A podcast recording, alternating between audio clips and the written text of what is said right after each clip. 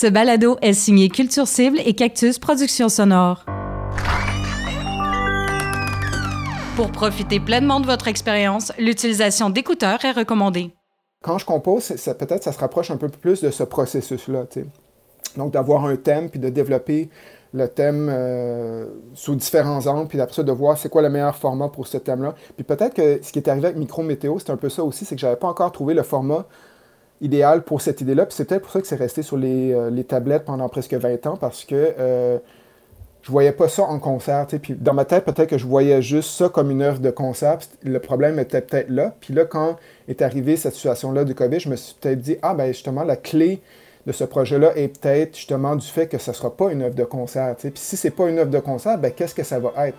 Oui, c'est des courtes capsules, mais en même temps, il peut-y avoir un visuel? Puis les, les textes sont très évocateurs de de visuel. Pourquoi pas aller dans cette direction qui est naturelle de toute façon aussi.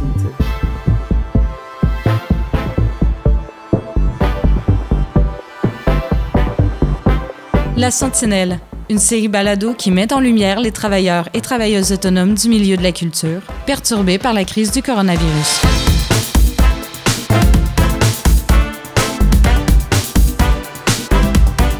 Jean-François Roy, monteur et réalisateur du projet Balado La Sentinelle. Mais qui pourrait bien conjuguer météo, opéra et confinement? Maxime Goulet. Il nous a charmé avec son projet Micro Météo et c'est rapidement devenu un prétexte pour faire une incursion dans son univers. Maxime est un compositeur musique, il bosse sur toutes sortes de projets. C'est un gars très méthodique, très rigoureux. Puis j'en ai profité pour faire un peu un survol de son univers, quelle est sa réalité, quels sont les projets sur lesquels il travaille? Et surtout, dans quelle mesure est-ce que cette crise risque d'altérer son art?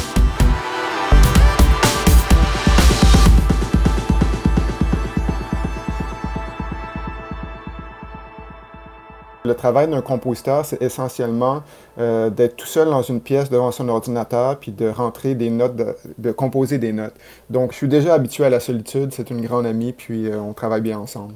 Alors, je suis Maxime Boulet, je suis un compositeur. Je compose la musique autant pour des orchestres classiques que pour des jeux vidéo.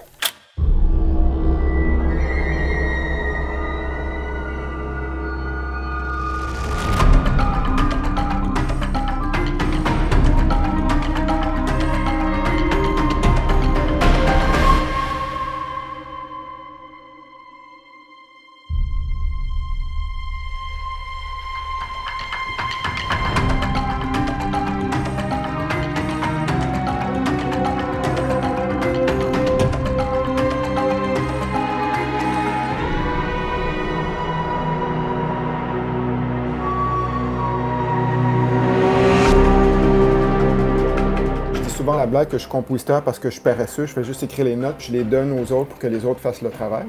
Euh, mais concrètement, euh, il y a quelque chose qui, est un peu différent de mon travail, puis celui des... C'est un peu comme quelqu'un qui écrit une pièce de théâtre, qui va écrire euh, les textes, les mots pour que les acteurs jouent la pièce de théâtre. Donc le travail est souvent en amont des performances, où on va passer beaucoup de temps à composer, se creuser la tête, quelle direction qu'on va prendre, qu'est-ce qu'on veut dire, tout ça.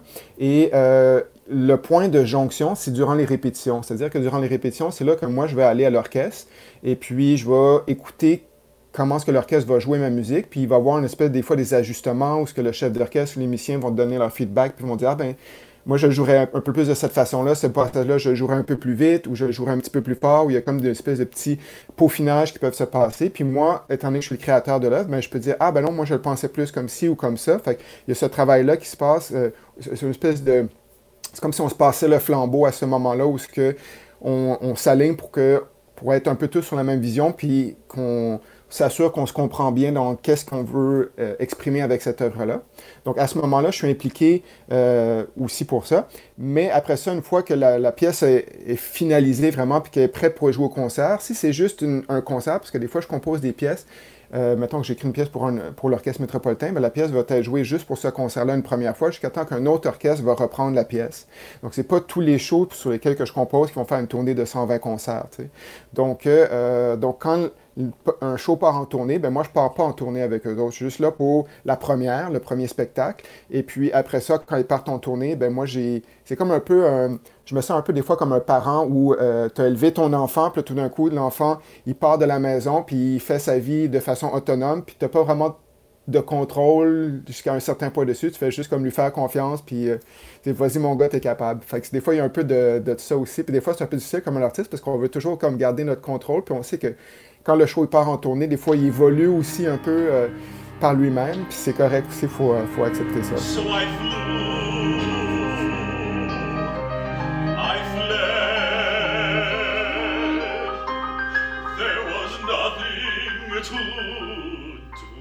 Micro Météo, en fait, ça part d'un recueil de euh, poésie que j'ai écrit il y a presque 20 ans, euh, au début de la vingtaine. Et puis, euh, c'était des, c'est des courts poèmes, un peu comme des haïkus. Donc, c'est des fois juste une phrase ou deux, trois, quelques mots.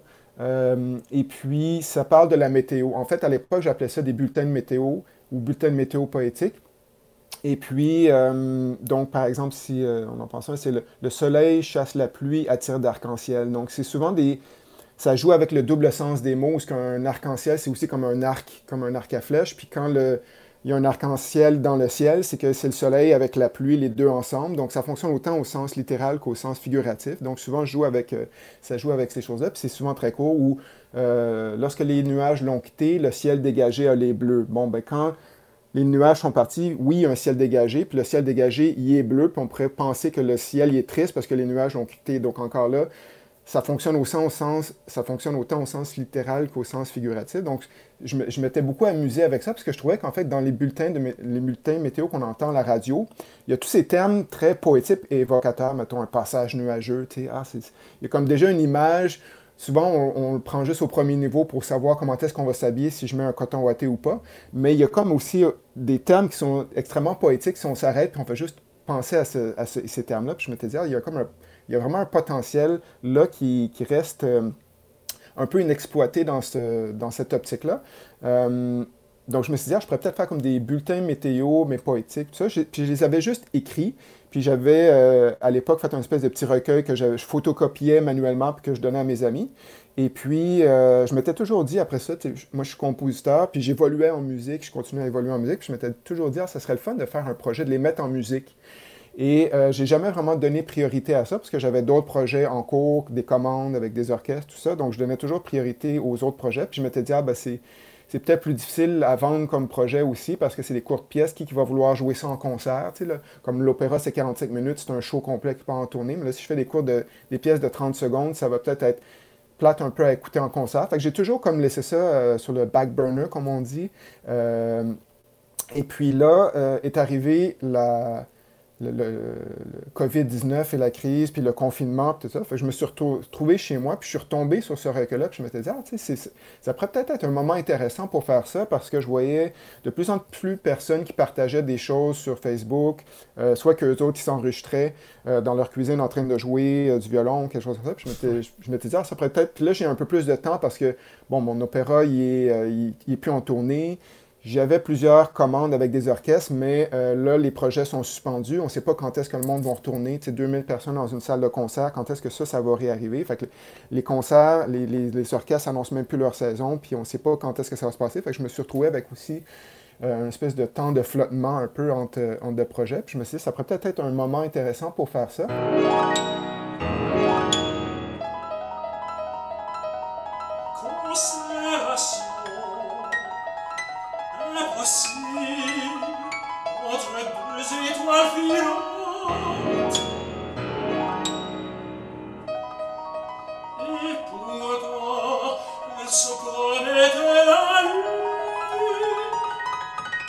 Je trouvais que la formule, aussi cette formule-là était intéressante, étant donné que c'est des très courts poèmes, ça permet de pouvoir les partager sur les réseaux sociaux, puisque j'ai remarqué aussi que, même moi, mon, mon, euh, mes comportements sur les réseaux sociaux, c'est que je vais moins euh, m'asseoir pour regarder un spectacle d'une heure. notre réflexe, c'est vraiment comme de browser, puis quand des choses assez rapides, les choses qu'on regarde le plus souvent, en tout cas pour moi personnellement, choses que je, que, que je suis plus susceptible d'accrocher puis de, lever le son, ça va être des choses que je vois qui vont être quand même assez courtes puis qui vont pas trop m'impliquer. Une bourrasque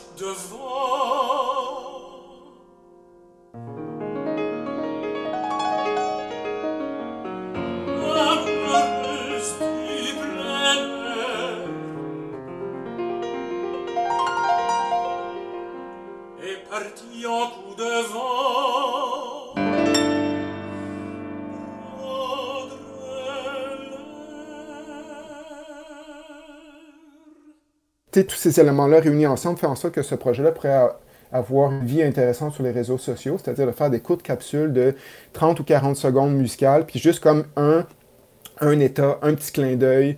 Puis en même temps, ce que je trouve intéressant des poèmes, c'est qu'ils ont une touche un peu humoristique, tu sais, qui, font sourire, tu sais. Puis ça, je trouvais ça c'était un bon moment pour faire sourire parce qu'il y a un peu une espèce de grisaille où euh, on est tous un peu euh, pris chez soi ou tout ça. Fait que euh, ça pourrait être un bon moment pour ça. Donc j'ai eu cette idée-là. Donc j'ai commencé à juste en Puis même moi, personnellement, comme compositeur, je trouvais ça intéressant parce que, étant que c'est des courtes pièces, je peux en facilement en faire une ou deux par jour.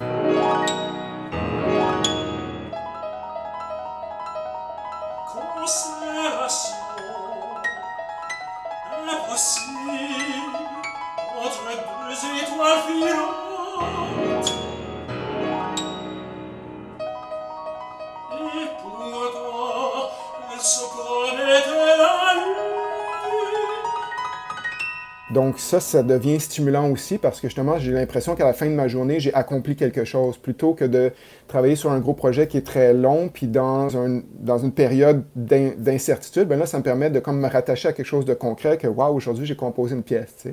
Fait qu'il y avait ça aussi qui était très stimulant pour moi. Euh, donc, j'ai commencé à composer la musique, puis même je me suis mis à réécrire quelques-uns des, poèmes additionnels. j'ai fait comme Ah, j'ai pas parlé de ce mot-là ou de cette expression-là, je pourrais peut-être jouer un peu avec cela. Donc, j'en ai réécrit quelques-uns aussi. J'en ai mis en musique. Et puis, je travaille avec euh, mon assistant Eric Jones, qui est un pianiste qui révise mes partitions de piano, tout ça. Après ça, j'ai pris ça, j'ai rejoint deux euh, artistes, dont Christian Girard, qui est le pianiste, et euh, Jean-Michel, qui est le ténor, qui est chanteur à l'Opéra de Montréal et tout ça. Et puis, donc, Jean-Michel Richer a enregistré la partie vocale. Donc, chacun a enregistré leur partie séparément chez eux et m'ont envoyé ça. Donc j'ai commencé par enregistrer le piano parce que le chanteur devait écouter le piano en s'enregistrant pour qu'on soit certain qu'il chante au même tempo puis que je puisse assembler les morceaux du puzzle par la suite.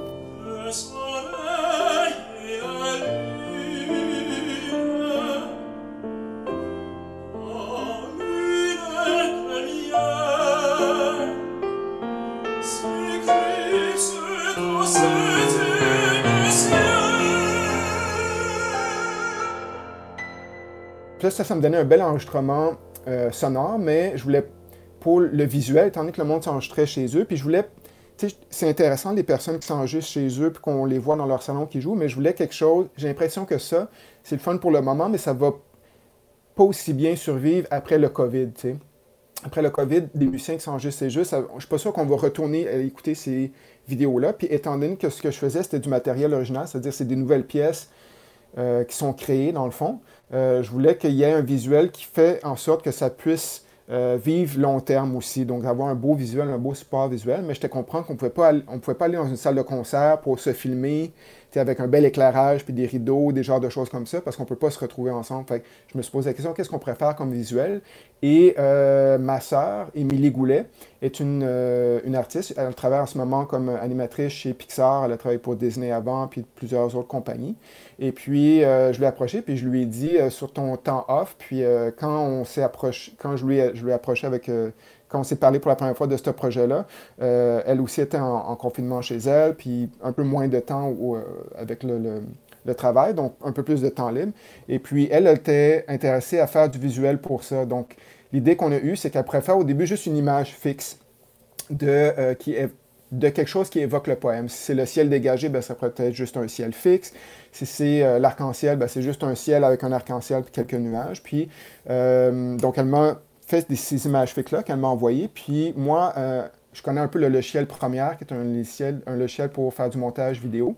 Puis je lui ai dit, ah, tu pourrais peut-être m'envoyer chaque élément du décor en layers séparés, donc les nuages séparément, puis le texte séparément, tout ça. Puis je dit, je pourrais peut-être faire une espèce d'animation pour rendre ça un peu plus agréable à regarder. Fait que je fais en sorte que des fois, quand c'est le ciel dégagé, ben, cette capsule-là, c'est juste les nuages qui se tassent, puis graduellement sortent de l'écran. Puis là, on a juste le ciel bleu après.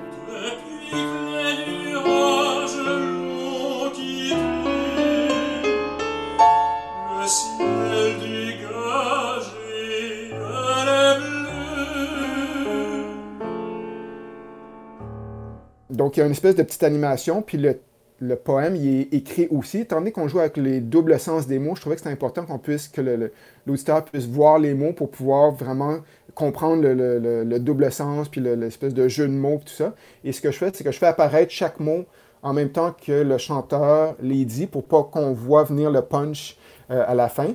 Et puis, euh, ça fait, c'est très simple, c'est très minimaliste en ce sens-là. Mais, euh, mais ça ajoute comme une espèce de petite profondeur, puis ça fait en sorte que c'est comme des petits. moi, je disais à la, blague que c'est comme des mini Fantasia, comme le film Fantasia où c'était la musique classique avec de l'animation dessus. Donc, c'est comme une espèce de petit 30 secondes où on rentre dans un univers on est comme absorbé par cet univers-là, puis c'est rafraîchissant un peu, aussi pour notre journée, C'est un peu la façon que je, l'angle que je, avec lequel je voulais faire ce projet-là.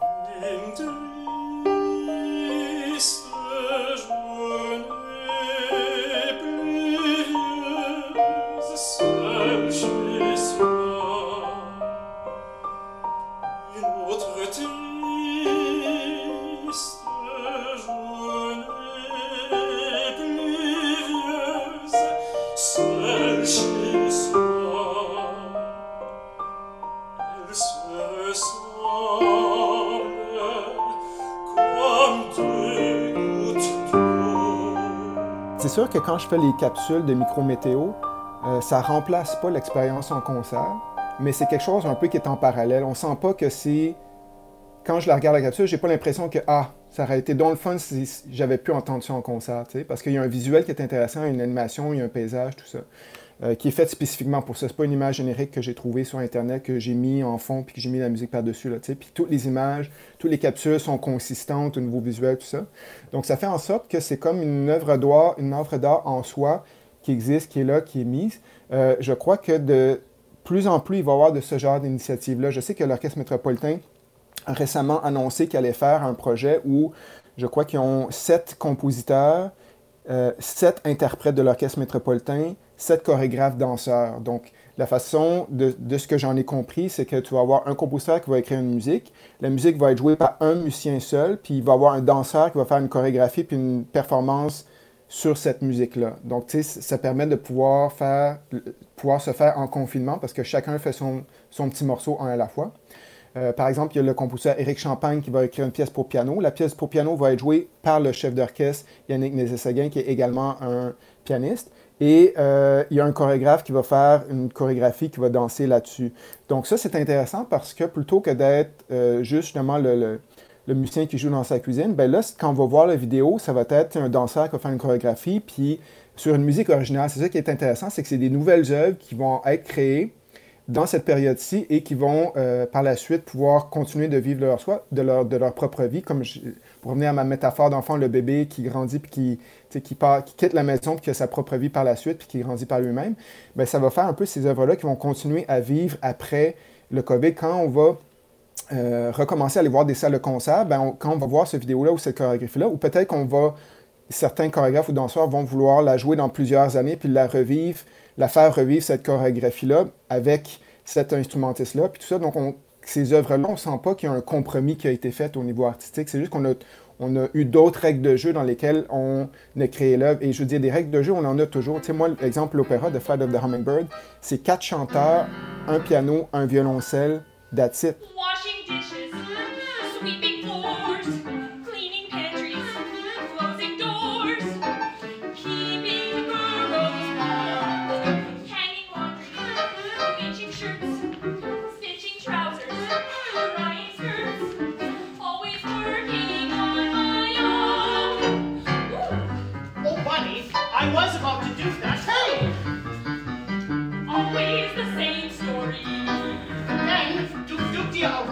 Parce que, étant donné que c'est 120 concerts dans, différentes villes, chacun des concerts, des fois deux villes différentes dans une même journée, il faut que ça puisse rentrer dans une vanne. Il y a des décors aussi. Les décors sont, faits pour pouvoir être démontés pour monter rapidement. Donc, j'avais ces contraintes-là quand j'ai écrit l'opéra, mais ça m'a je vois ça comme des règles de jeu. sais. Donc, je crois qu'en ayant des, euh, des, projets comme celui de l'Orchestre métropolitain ou Micro Météo, ben, ça permet de faire des œuvres qui vont pouvoir euh, un peu transcender l'aspect de, la crise. Puis, c'est pas euh, unique dans l'histoire d'avoir eu des situations comme cela. Par exemple, durant la, la guerre, la Deuxième Guerre, il y avait euh, l'histoire du soldat qui a été, euh, qui est une œuvre de Stravinsky. Et puis, c'est une œuvre pour, c'est une petite œuvre, quand même assez courte, puis l'instrument, pour narrateur. Et l'instrumentation, c'est quand même un instrument, je pense qu'ils sont sept musiciens seulement. Et l'idée, c'était parce qu'il n'y avait plus de concerts d'orchestre qui se faisaient. Donc, c'est dit, bon, je vais écrire une pièce plus petite, plus petite instrumentale, petite instrumentation, pour pouvoir la tourner pour la faire dans différentes villes. Et cette œuvre-là, elle est encore jouée aujourd'hui. Donc, elle a été créée dans un contexte à cause de la guerre, puis de, des contraintes que ça, que ça imposait, mais ça l'a quand même fait une œuvre à part entière qui existe encore aujourd'hui, qu'on continue à jouer. Puis la plupart des personnes ne savent même pas que ça a été créé dans le contexte de la guerre.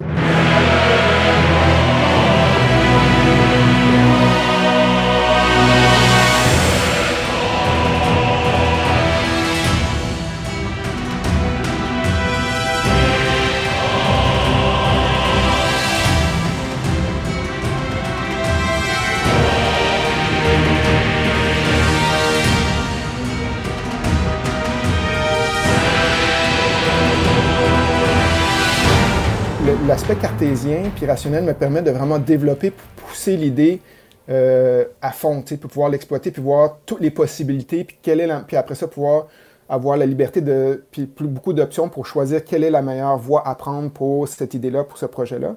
Euh, je crois que l'aspect euh, intuitif vient un peu quand même sincère dans l'aspect quand je compose la musique, quel accord que je vais faire, quelle, la mélodie, tout ça, mais est très je pense que je suis quelqu'un aussi qui analyse beaucoup quand ce que je compose, la musique que je compose, puis tout ça, puis je, suis très euh, hands-on un peu par rapport à ça. alors que d'autres personnes sont très. Ils vont juste s'asseoir au piano, puis ils vont juste comme se laisser aller, puis juste. La musique va les guider dans leur direction. Moi, j'ai souvent un plan au départ de qu'est-ce que je veux exprimer. Tu sais, je dis souvent que mes projets musicaux, euh, c'est un peu comme la trame sonore de mes idées. Dans le sens que je vais trouver mon idée, que je dis, OK, je vais faire une, une symphonie qui s'inspire de Saveur de chocolat, ou je vais faire un concerto pour clarinette qui raconte un peu l'histoire d'un pêcheur, ou je vais faire les, jeux interactifs où ce que le public contrôle un jeu vidéo avec un ballon géant, puis l'orchestre doit suivre de façon interactive la performance du public. Fait que j'ai déjà ce, concept-là, puis après ça, je compose la musique qui va avec cette idée-là. On commence de façon macroscopique, puis après ça, on, réduit de façon microscopique jusqu'à temps qu'on a couvert tous les aspects de ce sujet-là. Euh, quand je compose, peut-être ça se rapproche un peu plus de ce processus-là. Donc, d'avoir un thème, puis de développer le thème euh, sous différents angles, puis après ça, de voir c'est quoi le meilleur format pour ce thème-là. Puis peut-être que ce qui est arrivé avec Micro Météo, c'est un peu ça aussi, c'est que j'avais pas encore trouvé le format idéal pour cette idée-là. Puis c'est peut-être pour ça que c'est resté sur les, euh, les, tablettes pendant presque 20 ans, parce que euh, je voyais pas ça en concert. Puis dans ma tête, peut-être que je voyais juste ça comme une œuvre de concert. Le problème était peut-être là. Puis là, quand est arrivée cette situation-là du COVID, je me suis peut-être dit, ah ben justement, la clé de ce projet-là est peut-être justement du fait que ce ne sera pas une œuvre de concert. Puis si ce n'est pas une œuvre de concert, ben, qu'est-ce que ça va être? Oui, c'est des courtes capsules, mais en même temps, il peut-y avoir un visuel, puis les, les textes sont très évocateurs de de quelque chose de visuel. Fait pourquoi pas aller dans cette direction qui est naturelle de toute façon aussi.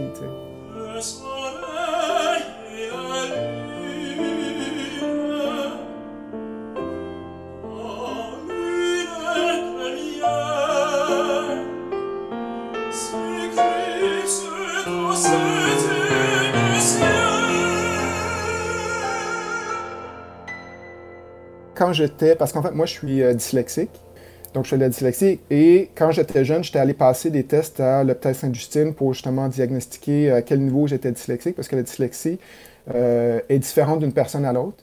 Et puis, euh, une des choses que le docteur avait dit à ma mère, c'est euh, cet enfant-là, il est comme 90% visuel, 10% auditif. C'est presque dangereux à quel point il est visuel. Donc, c'est très drôle que maintenant, je suis en musique puis que je gagne ma vie comme compositeur, mais je crois que le fait que je suis très visuel, souvent, je ne me mets pas trop les pieds dans les plats avec les choses sur lesquelles je vise. Donc, généralement, ça fonctionne assez bien. Tu sais, quand on arrive après ça sur scène, c'est sûr qu'on fait des ajustements avec le soliste ou avec l'orchestre. bon, finalement, tu vas bouger là à place de bouger là. Mais généralement, mon, l'idée de base, ça fonctionne quand même assez bien et est assez convaincante. Fait je pense que c'est pour ça aussi que souvent les musiciens viennent me voir pour faire ce genre de projet-là. Je pense que l'aspect visuel m'aide. Euh, beaucoup pour ça. Quand je compose aussi, je, je, m'imagine, j'ai beaucoup de visuels. C'est pour ça que quand je parlais aussi que quand je, j'ai de l'inspiration un peu dans la vie de tous les jours, où je m'imagine une musique sur une scène que je vois dans mon quotidien, ben, vais, c'est rattaché beaucoup au visuel. Le fait que je fais la musique de film puis de jeux vidéo est peut-être là aussi. Ça explique peut-être un peu la nature des projets que je mets de l'avant.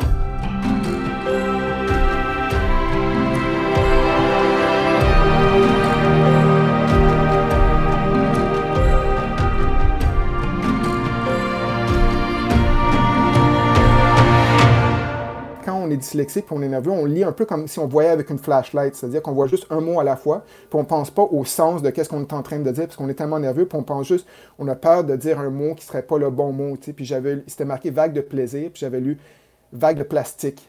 Puis toute la classe s'est mise à rire, mais moi je comprends pas pourquoi il rit, tu sais. Fait que je continue à lire, puis là, le professeur m'arrête, puis là, mais c'était, c'est vraiment euh, gênant, puis là, tu sais, ce qui est, ce qui est difficile, c'est que tu sais pas pourquoi euh, qu'est-ce que tu as fait de mal, parce que quand tu relis, tu lis toujours vague de, vague de plastique. Puis j'ai une idée de comment parler de la dyslexie en musique. J'ai déjà mon idée de comment euh, faire ça. J'ai juste pas trouvé le bon contexte euh, pour pouvoir le faire. Là. Mais j'ai déjà aussi une idée de comment exploiter ça de façon musicale pour faire une œuvre. Est-ce que ça va être un de tes prochains projets? Ben, j'aimerais. Je l'avais déjà proposé à un orchestre, puis finalement, ça n'a pas fonctionné. Puis en même temps, ce que j'aimerais aussi avec cette œuvre-là, ce serait de de pouvoir parler, d'en profiter pour être un prétexte pour parler, à la dyslexie, exact, parler un peu de la dyslexie parce que euh, je sais qu'il y a beaucoup de personnes à l'extérieur qui, sont, qui font face avec ces difficultés-là ou qui ont un enfant qui font face puis ne savent pas quoi faire, comment dealer, puis tout ça. Fait que ça serait comme une façon d'être un prétexte de pouvoir en parler un peu plus.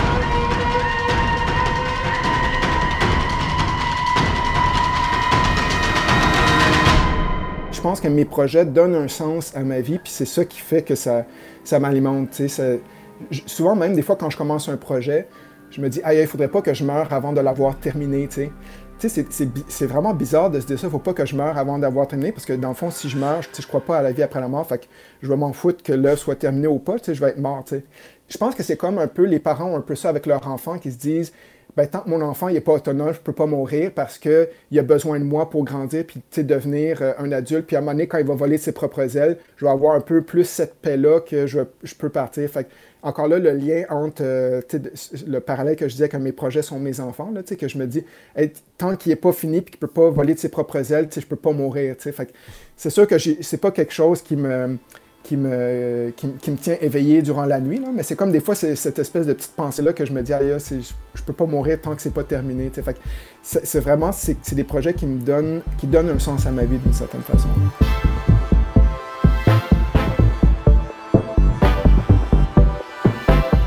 La Sentinelle est une initiative de Marc-André Mongrain en soutien aux travailleurs et travailleuses du milieu culturel dans le cadre de la crise du coronavirus. Notre invité aujourd'hui, Maxime Goulet. Une entrevue, montage et réalisation de Jean-François Roy. Une musique originale signée Hugues Brisson de Zephram Productions. Pour sa précieuse collaboration à distance, narration Michel Mayer. La Sentinelle est une série balado bénévole produite par Culture Cible et Cactus Productions Sonore. Vous avez une bonne histoire ou un sujet à proposer? Vous connaissez une personne qui mérite la lumière? Écrivez-nous! La Sentinelle Balado au singulier gmail.com. Vous avez aimé ce balado? Notre calculateur maison croit que vous aimerez aussi. L'épisode numéro 16, la chorégraphe Hannah Sibylle Muller. En blague, des fois, je me dis, aïe, si je t'ai invité un jour à tout le monde en parle, j'espère qu'ils ne me donneront pas la carte et que je vais avoir la lire à haute voix pour devant tout le monde, à la TV, à Radio-Canada. J'espère qu'ils vont la lire pour moi. En ce moment, ils tu les donnes plus les cartes. Euh, ça serait le bon moment pour toi d'y aller. Exact, oui, c'est ça, exact. Mais j'ai toujours cette crainte-là que, euh, tu sais, ben, je me dis, ah, ils vont faire le montage, peut-être que je vais pouvoir la lire dans ma tête avant, puis que je vais la lire, puis ils vont couper le silence. Ça va jusqu'à des fois s'imaginer ce genre de situation-là tout à fait improbable, mais tu comprends un peu ce que je veux dire? Très bien. Tu demanderas à Danny qui pour toi. Ouais, c'est ça, exact.